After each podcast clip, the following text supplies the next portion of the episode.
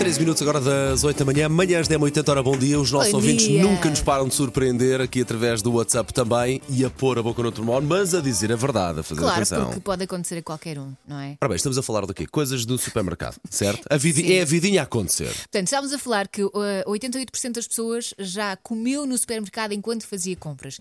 E depois começámos aqui a falar que há pessoas que de facto comem no supermercado e depois não pagam, porque a embalagem fica vazia. Isso é só feio. a Alguns, pois é. Uh, e depois o Paulo estava aqui a dizer que já tinha feito isso, mas que de facto passava a Obviamente. embalagem vazia para pagar.